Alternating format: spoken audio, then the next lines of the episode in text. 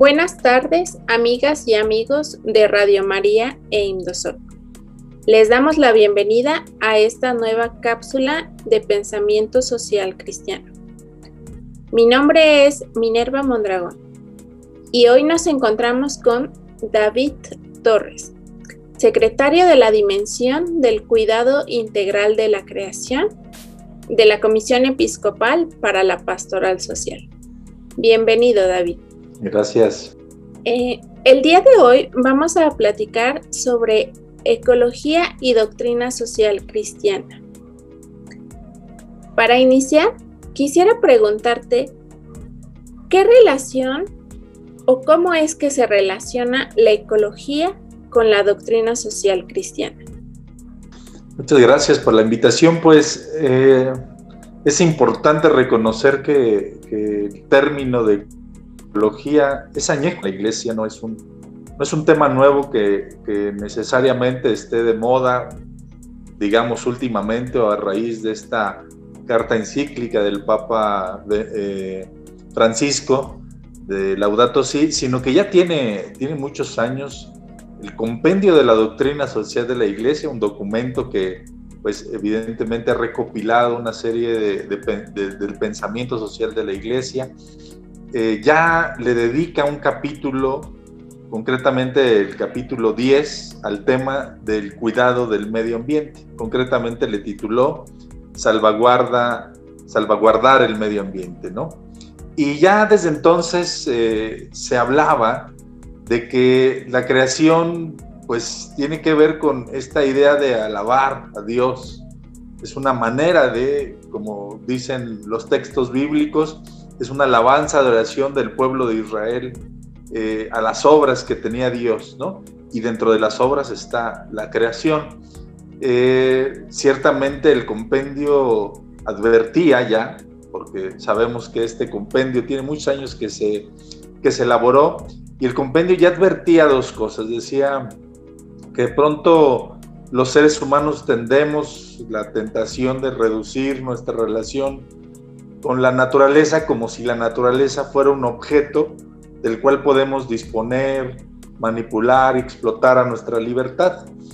Pero también nos, nos decía, o nos dice el compendio que eh, pues también tenemos que tener cuidado de que la naturaleza no se vuelva como, como un Dios en pequeño o en minúscula, ¿no? donde la idea de, de, Dios creador solo se diluye ahí en, en toda la creación es decir, donde el árbol, el río, eh, la flora, la fauna son creación de Dios y no necesariamente Dios ahí presente. Eh, hacía estas dos advertencias. Yo, yo quisiera, en este sentido, en un marco más general, decir que la palabra ecología es una palabra compuesta del griego oikos, o sea, el eco, eh, es de una palabra griega que que significa casa. Y eh, la parte de el, logos que tiene que ver con cómo se estudia y se administra la casa. Entonces la palabra ecología es eso, es la administración o cuidado de la casa. Todas las personas que, que hemos tenido la posibilidad de administrar una casa, la casa donde todos vivimos, ya sea rentada, ya sea nuestra, eh, pues sabemos qué implica eh, cuidar y administrar una casa, ¿no? Implica a lo mejor conseguir eh, los recursos económicos, pero también las relaciones que se dan en la casa, también implica el cuidado, la limpieza, el mantenimiento, en fin, es importante verlo desde esta dimensión porque cuando la gente piensa en ecología inmediatamente piensa que se trata de cuestiones de flora o de las floras, perdón, de las flores, las plantas y los animalitos, ¿no? Y ya, como si ahí solo quedara el término de ecología. Y no, como estoy comentando, ecología implica cuidar toda la casa donde vivimos, ustedes y nosotros.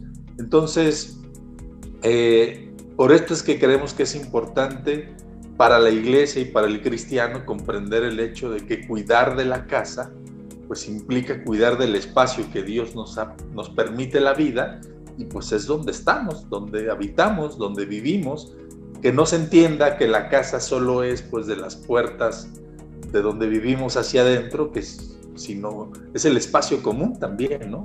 Es el río, es la cuadra, es el parque de la esquina, es eh, la montaña que tenemos ahí enfrente, todo eso es parte de esta casa y todo eso es parte de la creación de Dios. Por eso la doctrina social de la iglesia ha, enfatizado la importancia pues, de, mirar esto como parte de la esencia del cristiano.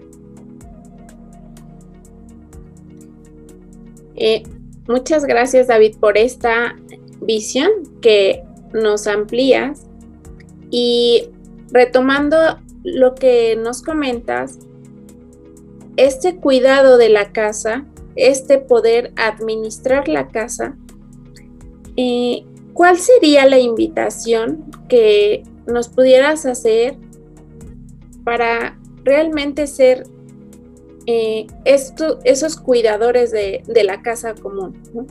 Eh, tomando en cuenta sí la naturaleza, pero pues en todo su contexto. Sí, em, de, entrada habría que reconocer eh, que eh, e, e, el ser humano tiene, digamos, una serie de rupturas en sus relaciones y en este sentido el Papa Francisco nos ha invitado a componer o a restaurar estas, estas rupturas de relaciones. Dice el Papa que hemos roto con las otras personas.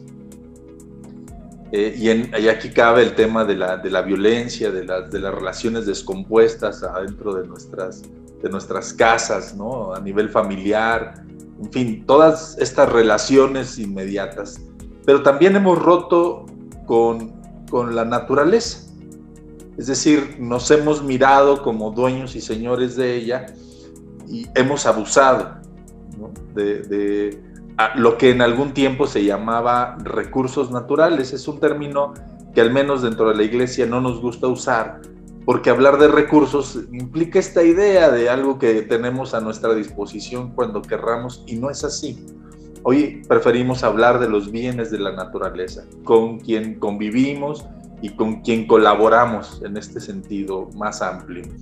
Pero también hemos roto con Dios. Hemos roto una relación personal con Dios. Eh, y esta triple ruptura de la que el Papa Francisco habla, pues eh, es digamos que una de las claves para recomponer nuestra, nuestra mirada. Por eso cuando hablamos de naturaleza, pues la idea no es mirarnos como ajena a ella, ¿no? como si nosotros fuéramos eh, quien domina aquella naturaleza. De aquí, por cierto, una interpretación errónea del Génesis, donde pues Dios eh, mandaba eh, dominar la tierra, ¿no? Y esta interpretación pues se tomó como en un sentido de eh, podemos mandar sobre ella. Más bien, la interpretación del bien común de esta teología de la creación es el hecho de que Dios nos manda cultivar y custodiar el jardín del Edén. Es decir, hay un mandato de trabajar y si bien es cierto, los seres humanos nos alimentamos, vivimos, bebemos del agua, de los ríos, de las montañas y comemos de los frutos de la tierra, pues esto es lo que Dios ha puesto en nuestra vida para, para vivir, para nuestra existencia, pero que juntos todos pues vamos en camino de alabar a Dios, ¿no? Eh, si un ser eh, de esta creación falta en la tierra, pues es responsabilidad del ser humano en el sentido de que somos los seres que fuimos diseñados con inteligencia, con esta capacidad eh, de tomar decisiones, la voluntad y la capacidad de amar, ¿no? Entonces somos los seres, digamos, con mayor nivel de compromiso para ser custodios y poder cultivar el jardín del Edén como, como Dios había mandado ya desde el Génesis. De entrada, pues eh, componer estas tres relaciones a las que me refiero ya sería realmente una transformación increíble, ¿no? Restaurar nuestra relación con los otros, porque los otros también son creación de Dios.